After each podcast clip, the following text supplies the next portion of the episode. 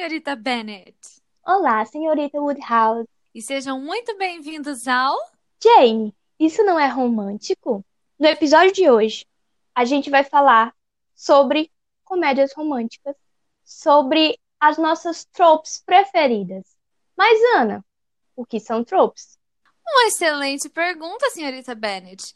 Trope é um padrão narrativo que os escritores usam para contar histórias. Então, é algo que acontece, que vai se repetindo, mas que cada autor dá a, o seu próprio toque para aquilo, mas é como se fosse um padrãozinho, uma receitinha que você segue para criar aquela situação entre duas pessoas. Então a gente pode dizer que os tropes de Hong Kong são, na verdade, aqueles clichês maravilhosos que a gente ama, mesmo quando a gente não quer admitir que a gente ama clichês, é isso? Exatamente. Muito bem. Já que estamos falando de clichês de comédias românticas, a gente fez uma rápida enquete lá no nosso Instagram. Se você não segue ainda, corre para nos seguir. É o Instagram arroba isso Não É Romântico Podcast. E a gente fez uma rápida enquete, porque a gente queria saber quais eram as tropes preferidas dos nossos ouvintes, dos nossos seguidores. E qual foi a grande vencedora, Ana? A favorita de uma geração, Enemies to Lovers. Foi unânime esse resultado. Eu não estou surpresa de nada de ter dado esse resultado, porque qual que é o grande to Lovers no qual se baseia esse podcast, Cecília? Orgulho e preconceito. Exatamente. O que Jane criou, Deus não separa, entendeu? É isso, gente. Então, mesmo quando a gente não considera Orgulho e Preconceito uma história romântica, com clichês românticos, a gente já consegue ver um clichêzinho lá, uma trope, um comecinho do que a gente ama hoje, que é Enemies to Lovers. Jane Austen por... muito à frente do seu tempo. Muito. Praticamente criadora.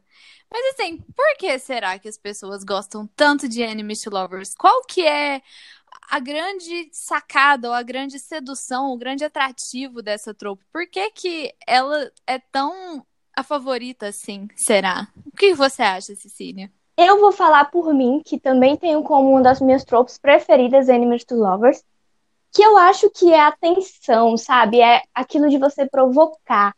E muito a gente vê essa provocação como algo que vai se criando como uma intimidade, sabe? Como algo que aproxima, que tem muito a ver com o que a gente falou no episódio passado sobre orgulho e preconceito, que é essa o tempo que você leva para conhecer as, a, para conhecer o outro, para conhecer os detalhes, para se criar essa intimidade. E é tão gostoso de ler e de ver essa intimidade, esse conhecimento sendo construído através de alfinetadas. É tudo. Eu amo por isso. Sim, eu acho que também entra naquela questão que, dependendo de como é feito, se torna bem divertido, porque essa a, a Enemies to Lovers, eu, eu posso estar falando bobeira aqui, mas assim, eu acho que ela também entra muito naquela, naquela questão que eu adoro, que é quando o, o casal principal, ele ele discute, ele entra naquela, naquele banter que parece que eles já são um, um old married couple. Sim, muito bom. Então, Mas você falou uma coisa muito. Termina, vai. Não, pode falar. Mas você falou uma coisa muito importante, que é quando é bem feito. Eu acho que é uma das tropes mais difíceis de ser escrita. Sim. Tanto para a literatura, quanto para o cinema, quanto para a TV, porque eu acho que, às vezes, você acaba partindo dessa premissa de, de enemies to lovers e criando personagens que eles não são fáceis de ser amados, sabe? Uhum. Você nessa coisa de. E agora eu falo um pouco como escritora de quem já tentou escrever Enemies to Lovers e fracassou completamente porque eu tenho muito essa preocupação de fazer com que os personagens eles sejam amáveis, admiráveis. E nessa e você precisa ter muito talento para você escrever essa tensão, essa troca de farpas. E se você não consegue fazer isso, você acaba escrevendo um personagem ou os dois personagens que se tornam odiosos em algum ponto. E aí depois que o casal tá lá, você não consegue gostar do casal porque você não gosta de um dos personagens, sabe? Então eu acho que não é fácil Não e aí é a gente fácil. entra na questão de que todo, todo mundo subestima a comédia romântica e fala que é clichê, que é bobo, mas é muito difícil você escrever uma comédia romântica boa, sabe? É muito e difícil eu acho que essa é uma você escrever uma história de amor boa, né? Sim. Porque pode parecer fácil, mas não é fácil escrever sobre amor. E até nessa questão de ser muito difícil, entrou uma reflexão minha de muitos anos que eu vou jogar aqui agora para todo mundo, e eu gostaria que vocês é, nos respondessem para a gente discutir isso, porque é uma coisa que me incomoda e me faz questionar e refletir bastante. É, dentro dessa bantering do Enemies to Lovers, igual o, o Sr. Darcy e Elizabeth se provocando o tempo todo, ou mesmo o, o meu casal, antes mesmo de eu saber o que, que eram o que eram tropes e o que eram chips e tudo mais, o meu primeiro grande casal que definiu o que eu queria na minha vida romântica foi um casal de Shakespeare. Eu não sei se todos vocês estão familiarizados com a obra dele, mas é um casal de uma peça que se chama Muito Barulho por Nada, que é que são é, o Benedito e a Beatriz. Que eles têm muito dessa coisa do, do bantering. Eles, ele, ele chama ela de Madame Desdém, ela chama ele de Ai, gente, eu esqueci. É um, é um apelido também muito desdenhoso e eles não se bicam desde o primeiro ato da peça que eles se encontram, eles já estão brigando um com o outro. E, assim, entra muito naquela. Sempre tem uma questão do, de um preconceito, né? Como orgulho e preconceito. Sim. Ah, tem uma imagem dessa pessoa, vou odiar essa pessoa por isso e não quero nem saber se ela não é isso, né? É. Começa geralmente assim. E, e nessa questão do, do bantering, o, o quanto esse bantering, assim, o, o que não fazer para esse bantering passar por aquela questão do daquele filme ele não está tão afim de você, daquela daquele de um outro trope romântico que eu acho que assim no, no período histórico que nós vivemos hoje, do tanto que a nossa mentalidade evoluiu enquanto sociedade que a gente não pode mais abrir espaço para esse trope seguir existindo, que é aquele é, ele te trata mal, ou ele é desdenhoso com você, ou ele implica com você porque ele gosta de você. Eu abomino uhum. isso. Então, em que ponto Sim. que esse enemies to lovers, que esse bantering não é isso para dar ensejo a talvez um relacionamento abusivo, sabe? Sim, é, é muito tênue a linha, sabe? Entre, entre o, o enemies to lovers e um relacionamento abusivo. Por isso que eu acho difícil de, de criar, de escrever um casal assim. Porque é um detalhezinho, sabe, que faz a diferença. E eu fico tão preocupada com isso, em, em, em criar, em, em, divulgar um casal que ele seja saudável, que ele seja bonito, que ele seja ok. E nessa coisa de querer fazer um dos clichês mais aclamados, você acaba se perdendo, sabe? Então eu, eu admiro muito quando é um, um Enemies to Lovers bem escrito, bem feito, né? Sim, e eu acho que assim, dentro do, do, do próprio Benedito e da Beatriz, eu acho que Shakespeare e também a Jane, eu acho que assim, eles meio que deram a solução de como é, não ultrapassar essa linha tênue e fazer ficar legal. Que eu acho que é assim. Uhum. No, no caso de de muito barulho por nada, você tem na história uma, uma, uma ação que ela é, repercute muito no caso para Beatriz, que é o, a morte da melhor amiga dela, vamos dizer assim. Então você tem esse casal que desde a primeira cena é, eles são extremamente ácidos um com o outro. Só que daí, quando a Hero, a melhor amiga da Beatriz, morre, ela tá lá na cripta, de luto, chorando, porque a causa da morte da melhor amiga dela foi um ato do melhor amigo do Benedito. E quem chega lá na cripta para meio que consolar a Beatriz. Ai, Shakespeare, gente. Para consolar a Beatriz é o próprio Benedito. Então eu acho que assim, a questão é igual a gente falou no último podcast, é, é o respeito. Porque quando a situação fica séria, você vê que há um momento de brincar, de, de, de entrar nesse bantering, mas também há um momento de recuar um pouco e ver o sofrimento da outra pessoa e respeitar esse sofrimento e realmente estar tá ali por aquela pessoa. Então, então eu acho que é isso, é, é o respeito que esses autores criam entre os personagens quando a situação requer gente veja que quando a coisa fica séria, quando há uma sobriedade sobre as circunstâncias, eles são capazes de demonstrar esse afeto verdadeiro que eles nutrem um pelo outro, sem se deixar levar pelo, pelo bantering, pelas fraquezas e os defeitos que eles reconhecem um no outro, que na verdade são só motivo de pilha, de pachorra entre eles, mas não quer dizer que eles não se admiram menos ou que eles não acham que o outro é menos importante ou menos é, especial, menos humano por causa disso. Eu acho que tem muito disso, porque quando um Enemy to Lovers que é muito mal escrito é quando essa questão do ah, ele, ele implica com você porque ele gosta de você. É quando em qualquer situação você vê que aquela pessoa não tá nem aí pros seus sentimentos perde, perde o, limite, né? Não, é. não, tem esse conhecimento de limite. Faz as brincadeiras sem graça ou vira algo bem abusivo mesmo. Eu acho que é, é algo assim que é uma linha bem tênue mesmo. E aí você falou, eu lembrei de, de dois livros né, de, de romance atuais que eu li, que eu gosto muito, que é The Hating Game, né? Português, O Jogo do Amor e Ódio, que inclusive tinha aí uma, uma história de um filme. Não sei há quantas anda esse filme, agora com pandemia e tudo, mas espero que, que vá para frente. E outro que eu li mais recentemente, que se chama The Worst Best Man, que a autora tem até é, raízes brasileiras, algo assim, que eles trabalham juntos e eles se provocam e eles têm as questões deles, mas tem um ponto que eles meio que dão a trégua, sabe? Para manter o, o respeito, ah, o trabalho é mais importante, aí eles começam a conhecer é, as questões individuais de cada um, e essas questões é como se você fosse tomando as dores do outro e vira uma cumplicidade.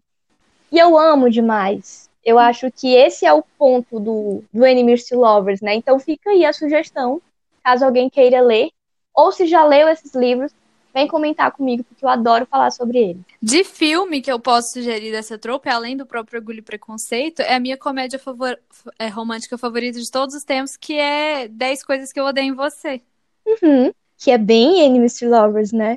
Sim. E tem aquele outro clichê da aposta que sempre começa e aí eles se apaixonam e depois tem, Sim. fica com raiva e aí percebe que fez algo errado e vai declarar seu amor. E esse filme tem uma das cenas de declaração mais icônicas da história, né? Tem, que é o poema. Que é linda. É maravilhoso. E que também foi baseado num, em uma peça de Shakespeare, que é a Megera Domada. Sim. E... e já que estamos falando de Megera Domada, vou partir para novelas, porque Ai, sou noveleira. Sim, vamos sorte. Crave a Rosa, sim, gente. Sim. Meu Deus, um dos meus primeiros chips, quando eu nem sabia o que era chip, eu ainda era uma criança Catarina e eu Petrúquio. me diverti horrores assistindo aquela novela. Tudo na minha vida. Crave a Rosa, tudo. Ai, meu Deus. E, assim, um, uma, uma discussão que sempre foi levantada do, da vida sobre a Megera Domada é a questão de ser um pouco sexista.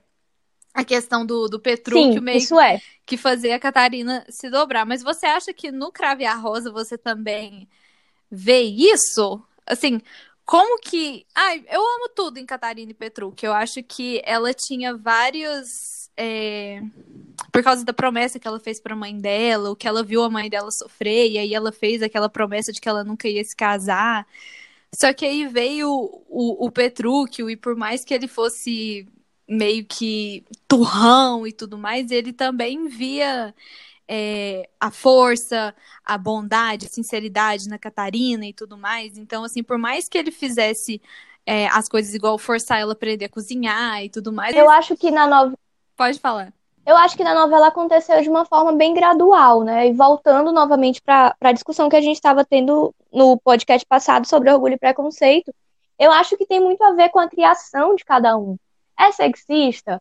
É, mas qual era a criação, daquele, a cultura daquele momento? Né? E, e o Petrucco, ele é aquela personificação, aquele estereótipo, bem estereótipo mesmo, uhum. do homem, machista e como isso vai se desconstruindo à medida que os dois vão evoluindo, tanto individualmente como como casal. Eu acho que faz parte do, do processo, né?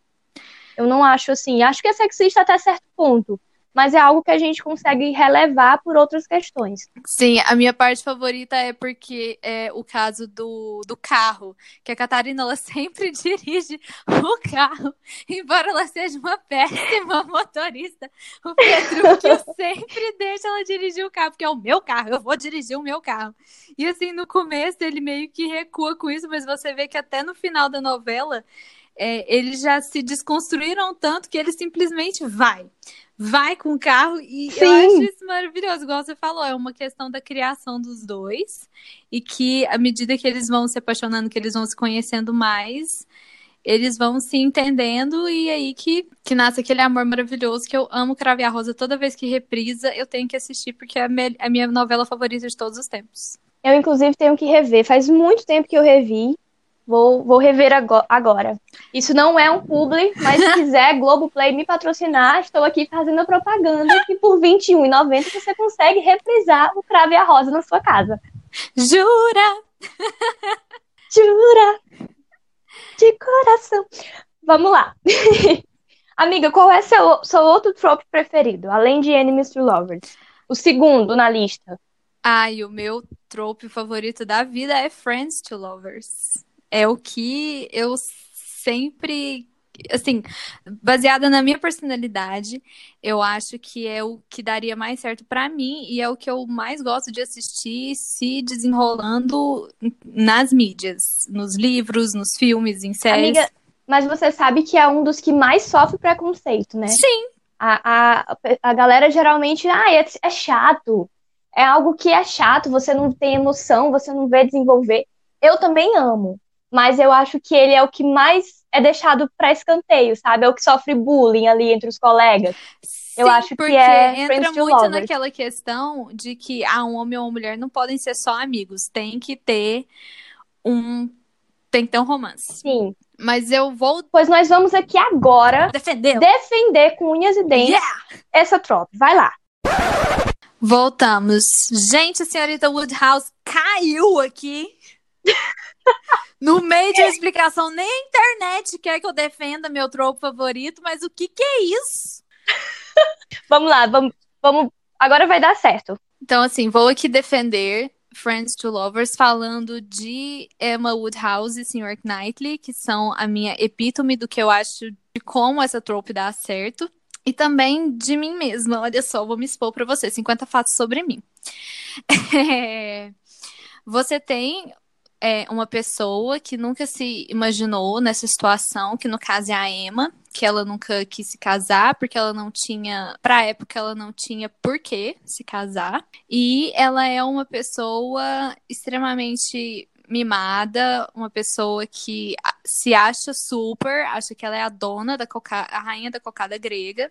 E você tem uma pessoa que, assim, ela, ela não sabe o que é o amor romântico, eu acredito, porque até quando ela se pensa apaixonada pelo Frank Churchill, são pelas razões totalmente erradas, são por razões totalmente errôneas. E aí você tem o Sr. Knightley, que é o melhor amigo dela, é o ponto de comparação dela com todo e qualquer homem. Sempre que ela precisa falar sobre uma pessoa, ela vai comparar essa pessoa com o Sr. Knightley.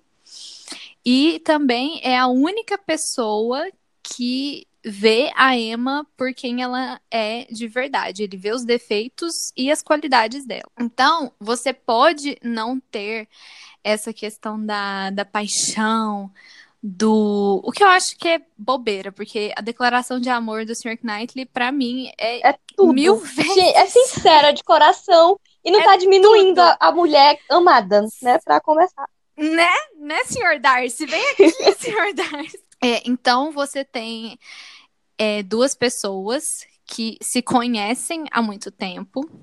Claro que tem a questão da diferença de idade, mas isso nunca foi um problema para mim, devo confessar aqui. Mas, é, voltando, essa é uma discussão para outro momento, não entra agora. Você tem duas pessoas que se conhecem profundamente bem e que de pouquinho em pouquinho, porque o Sr. Knightley ele percebe que ele ama a Emma por um ciúme que ele sente do Frank Churchill. E a Emma percebe que tá apaixonada pelo Sr. Knightley. Sempre quando alguém fala, ah, o Sr. Knightley podia casar com pessoa X, ou a Harriet fala, ah, eu queria casar com o Sr. Knightley, a Emma tá assim, não. Não, porque no fundo ela acha que somente ela, é um, é um pouco prepotente da parte dela, mas ela acha que somente ela pode fazê-lo feliz porque ela é a única ali que o conhece de verdade. Porque o resto das pessoas é muito um pouco da Elizabeth com o Sr. Darcy. É a única ali que não tem receio de brincar com o Sr. Knightley, porque ele é uma pessoa de grande é, estatura social, ele é uma pessoa muito séria, uma pessoa muito ética, uma pessoa que, assim, impõe um certo respeito, ele é um homem muito imponente, mas a Emma não tá nem aí e ela se permite ser um pouco mais jovial com ele, eles brincam muito, você vê todo o tempo no livro que quando a Emma fala alguma coisinha, o Sr. Knightley tá tentando não rir, ou tá sorrindo para ela, mas sem ser zombeteiro, ele tá sorrindo porque ele acha ela assim muito encantadora, muito charmosa nessas colocações um tanto frívolas que ela faz, mas ele sabe que é só ela tentando implicar com ele. Então você tem duas pessoas que se dão super bem. E claro que em algumas amizades isso quer dizer só uma amizade, mas eu acho que assim é muito bonito quando você conhece uma pessoa tão profundamente que você é capaz de, de ter esse melhor amigo na sua vida para sempre e viver essa história de amor que ela é construída tijolinho por tijolinho. Lindíssimo. Então eu acho que assim, é um romance menos passional, menos carnal, menos menos fogo no parquinho, mas é, um, é um, uma estrutura de romance que ela exige muita maturidade das duas pessoas envolvidas e ela exige um nível de respeito e admiração mútua que é muito, muito grande. Então você não pode olhar para isso e falar que, ai, porque os dois não têm, química. Lá, quimicamente falando. Eu acho que depende muito de representação visual porque Emma, principalmente, passou muito por isso. Existem certas adaptações do, do filme que realmente os atores principais eles não têm química nenhuma, mas principalmente a de 2009 e a de 2020, você tem a Romola Garai e o Johnny Lee Miller, e você tem a Anna Taylor-Joy e o Johnny Flynn, que a melhor parte do da minissérie e do filme são as interações deles, porque os atores eles têm muita, muita química entre si. Então, assim, eu, eu acho que também é como você se dispõe a olhar para isso, porque mesmo no livro, as minhas partes favoritas são os diálogos da Emma e do Sr. Knightley, pela química que eu vejo Na entre verdade, os dois, desse, um pouco desse banter que, que, é eles porque têm. Aqui a química, ela vem com um outro aspecto, talvez até com outro nome, que é a intimidade, que é algo que já tá ali tão uhum. natural, tão intrínseca, que não é algo que vai sendo construído, não, já tá ali, sabe?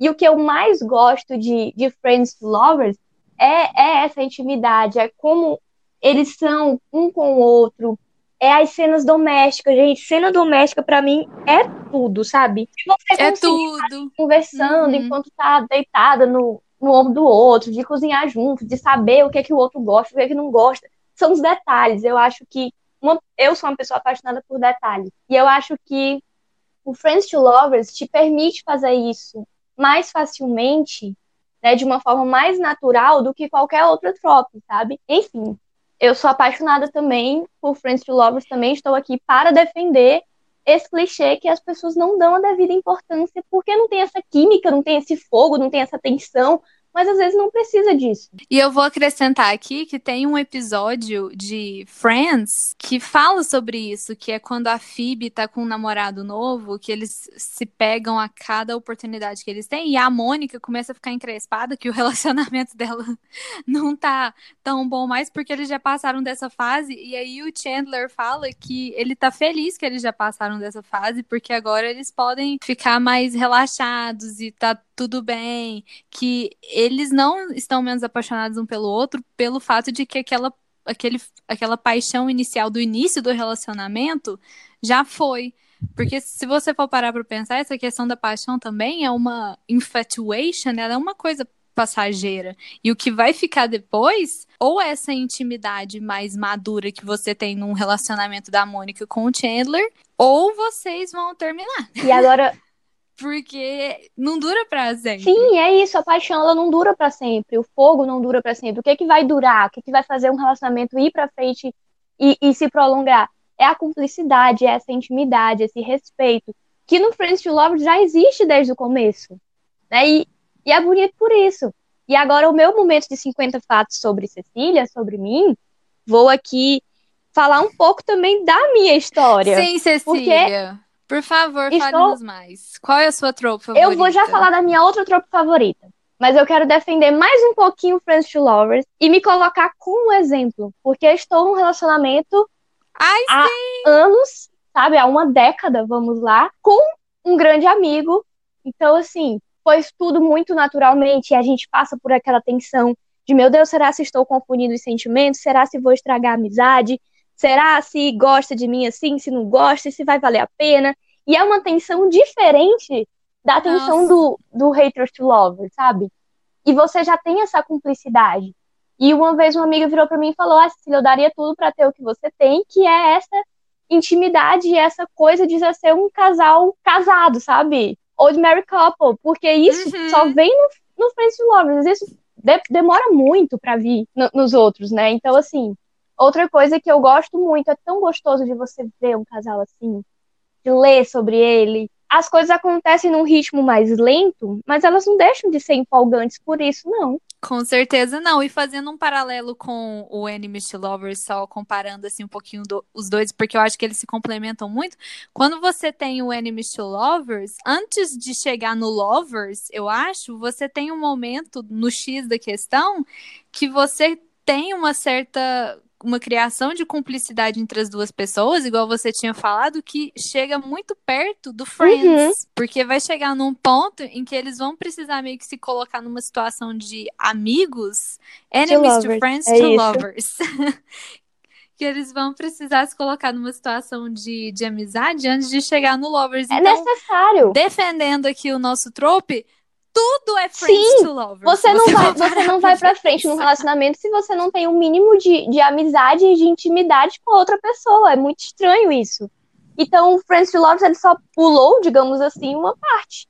Sabe? Ele só pulou o desconhecido ou aquele momento de farpas, mas ele tá ali na segunda etapa, que segundo ou terceiro ou quarto que todos vão ter que passar para chegar em algo duradouro. Minha outra tropa preferida, que eu amo muito, é fake dating.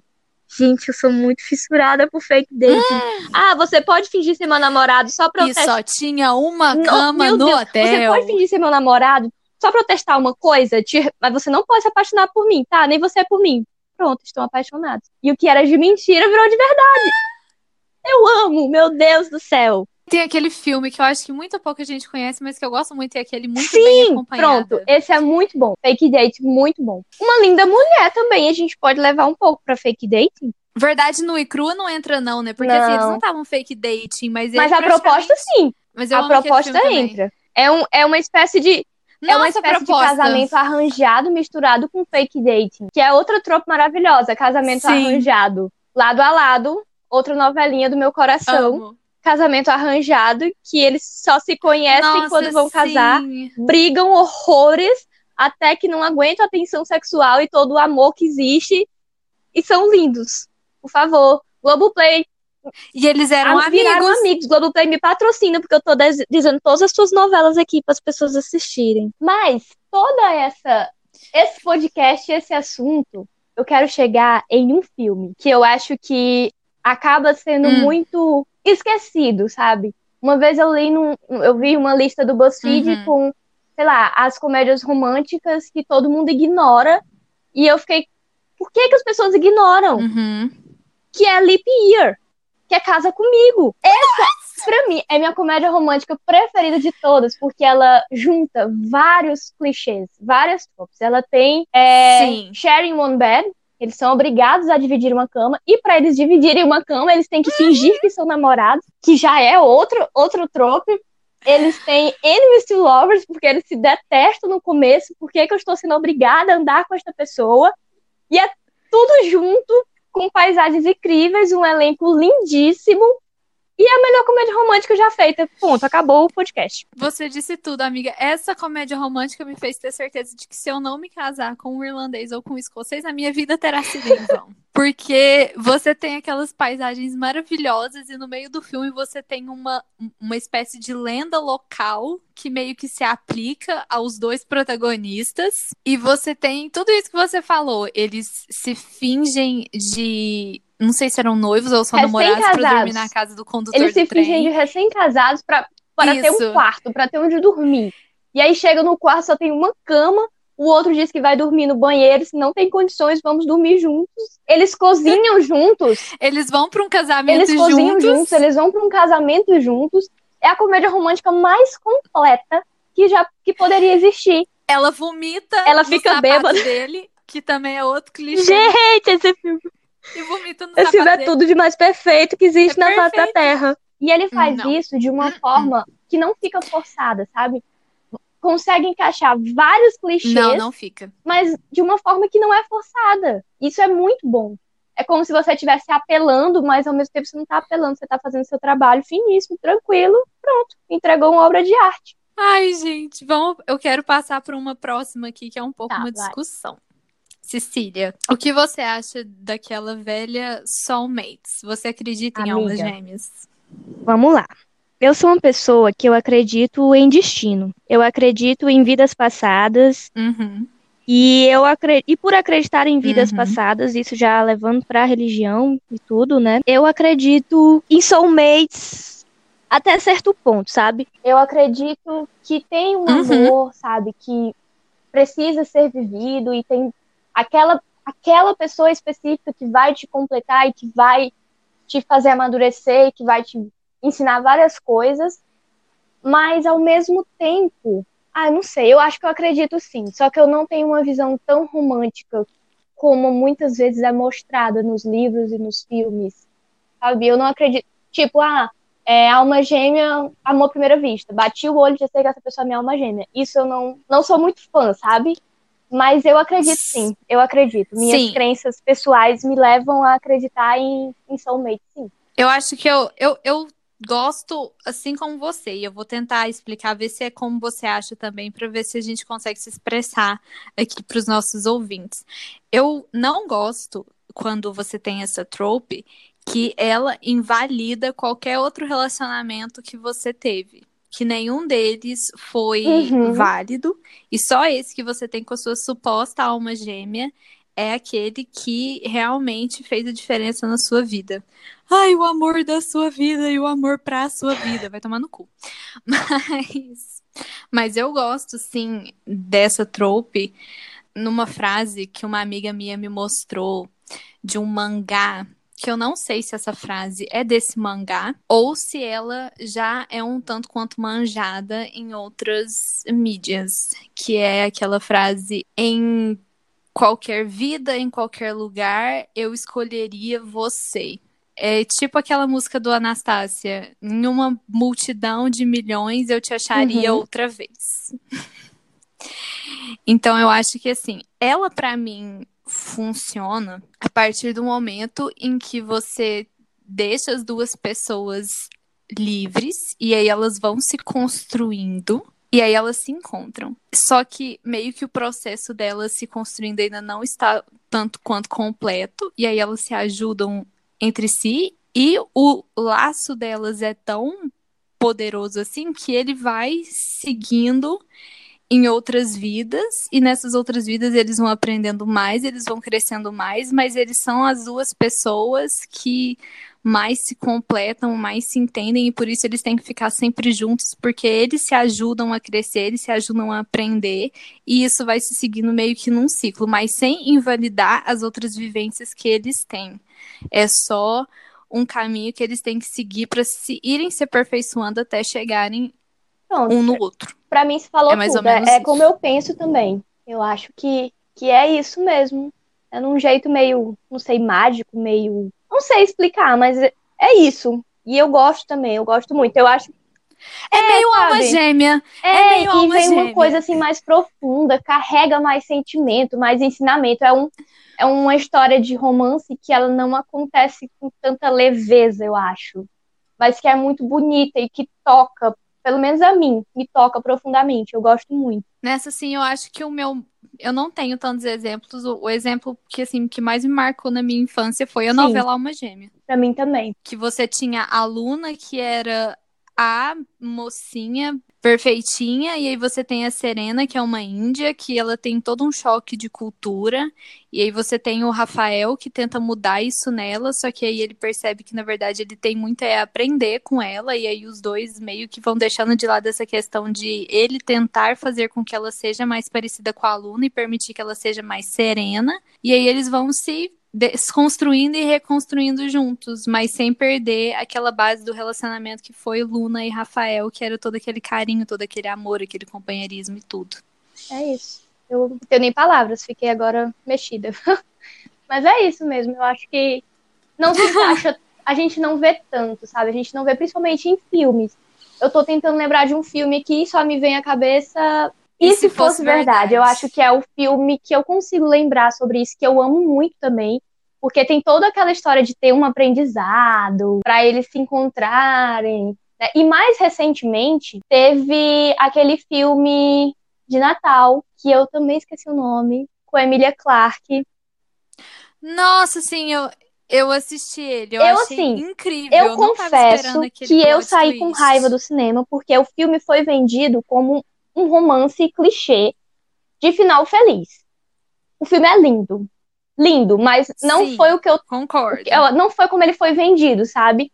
Mas, assim, é um filme também que fala de alma gêmea, de como aquela pessoa ela é importante para fazer a outra amadurecer e se descobrir e tudo. Que eu acho que essa é a essência desse, dessa trope de, de soulmate. Então, eu acho que é um filme que ele, que ele faz isso. Agora eu só tenho que lembrar o nome dele pra gente falar aqui, calma. O nome dele, para aqueles que se interessarem e quiserem assistir, é Uma Segunda Chance Pronto, para Amar. É isso. Com o amor da minha vida, tá? Henry Golding. Não se apaixonem, ele já tem dona. Miguel Eita, meu Deus, vai dar uma hora, vai. Triângulo, Triângulo amoroso. amoroso. Eu tenho sentimentos conflitantes com triângulo amoroso. Eu digo para mim que eu não gosto de triângulo amoroso, mas ao mesmo tempo eu gosto. Tipo, eu gosto de, de assistir, de ler, mas eu não gosto porque eu fico muito angustiada, principalmente quando as duas pessoas, geralmente são dois homens, é, são muito incríveis à sua maneira. Uhum. Por exemplo, vamos citar algo mais atual. Uhum. É, o filme da Netflix para todos os garotos que já amei. Quando eu li o livro, eu torci para o outro rapaz, que não fica com ela. Porque eu acho ele muito muito incrível. Oh. Mesmo eu sabendo que ela não ia ficar com ele, sabe? E me angustia muito, porque os, cada um tem as suas qualidades e o casal com cada um deles funciona numa dinâmica diferente. Então, eu não gosto porque me deixa angustiada. Mas ao mesmo tempo eu me entretém. Faz sentido? Faz, porque eu passei pela mesma situação que você. Eu passei por uma situação semelhante com lá pelos meus 13, 14 anos, que era um livro que também tinha meio que um triângulo amoroso. Você tinha dois rapazes e a menina, como geralmente é. E o rapaz que eu queria que ela terminasse não é o qual ela termina e ela escolhe o outro.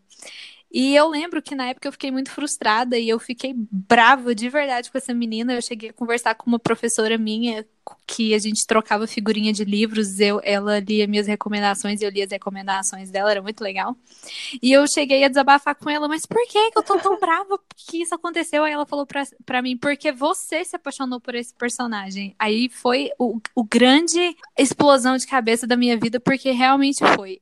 Era a Paula, um pirata do Arte da Costa Aguiar, que minha grande kink da vida são piratas, e o guarda-costa dela, que era um grego chamado Stoian. Um era super prepotente, que era o, o Duarte, ele era super prepotente, super confiante e tudo mais. E o Stoyan, ele era mais calado, é, mais na dele. Era meio que um senhor Dars. Mas, assim, a Paula era, ela era uma acadêmica, é, tudo mais. E uma parte que eu gostava muito dela com o Duarte é que, assim, os dois eram notadamente muito inteligentes. Tem uma parte do livro que ela se vê obrigada a ir no navio dele para fazer uma viagem dentro de Istambul. E os dois jogam xadrez juntos. Ela meio que quebra os preconceitos que ela tinha dele, percebe que ele, de fato, é tem motivos para ele ter se mantido no negócio por tanto tempo, porque ele é muito sagaz, ele tem, ele é muito inteligente. E assim, eles entravam muito nessa questão do bantering que eu gostava também. Eles como eles eram muito inteligentes, eles sabiam meio que ser sassy um com o outro, eu achava isso muito legal. E chega num ponto que, assim, você percebe que os dois, igual você falou, eles eram pessoas muito admiráveis, cada um à sua maneira, e os dois chegam a pedi-la em casamento, tudo nos conformes, eles pediram a benção do pai dela, fizeram tudo bonitinho. E quando o Duarte faz o pedido, ele chega a dar um beijo na Paula, que eu fiquei, amiga, como que você falou não? A gente acabou de viver o mesmo beijo, amiga. Pelo amor de Deus. Só que ela não escolhe. E eu, e assim, ela era uma pessoa que super queria viajar, conhecer o mundo. Uma acadêmica, assim, que tinha sede de conhecimento, de conhecer novas culturas, e ele estava na, pro, na profissão propícia para isso, porque eles chegam a discutir o fato de que ela nunca poderia ser uma dona de casa que fica em casa cuidando dos filhos enquanto ele está no mar vivendo as aventuras dele, e ele chega a falar isso para ela no pedido, que ele não ia pedir isso para ela nunca, que era para ela ir junto com ele e tudo mais. E, e, e, sabe, tinha tudo ali. Amiga, você tava entregue tudo ali, você ia viver Mas não adianta. Sonho. Ela tava apaixonada pelo outro. Porque é, porque o outro entregou outras coisas para ela, mas assim, o, a grande frustração da minha vida. E eu acho que frustração é a palavra que define a trope de triângulo amoroso. O triângulo. Eu acho que, que quase sempre tem essa frustração, porque quando é muito fácil você torcer para um lado, eu acho que o triângulo amoroso perde o sentido. Eu acho que ele é feito justamente para confundir, uhum. para dividir os times, sabe? Então eu acho que a palavra para triângulo amoroso é essa, frustração. Eu só queria falar de mais Uau. uma, que eu sou a moça dos tropes, gente. Queria ver se você concorda comigo de um trope que é tipo assim, é, atualmente é o meu favorito porque o meu casal do milênio está nesse trope, que é quando a pessoa ela é lua, ela é um pouquinho mais sombria e tudo mais, e você tem a outra pessoa que é uma princesa da Disney, praticamente. Ela é toda toda sunshine e arco-íris, e você tem outra pessoa que não é nada disso, mas ao mesmo tempo que eles são tão diferentes assim, eles se complementam totalmente, que é o caso de Crowley e Aziraphale de Belas Maldições da Amazon Prime. Patrocina a gente também, por favor. por favor. Mandem livros também, não só assinatura. Porque eu não sou aquela pessoa que acredita que é, os opostos se atraem. Eu não acho isso. Eu acho que você tem que ter muita coisa muito, muito em comum com aquela outra pessoa para o seu relacionamento ir para frente. Entra naquela questão de os opostos se atraem até certo ponto na paixão. Agora, para um relacionamento duradouro, eu acho que tem que existir mais que coisas em comum. Mas ao mesmo tempo, você tem. Eu acho que os Pode opostos falar. se complementam. Eu não gosto da ideia de que eles se atraem. Se eles se atraem, eles só se atraem, eles permanecem, eu acho que para eles permanecerem, eu acho que eles têm que se complementar de alguma forma. Eu acho que você tem que ter alguma coisa em comum. Isso, e é justamente... Não tudo, mas tipo, alguma coisa que vai fazer a liga sabe? E o resto você vai complementando. Sim, que é justamente o que eu sinto que acontece com o Crowley e o Aziraphale. Um é um anjo, uhum. que é o Aziraphale, e o outro é um demônio, que é o Crowley.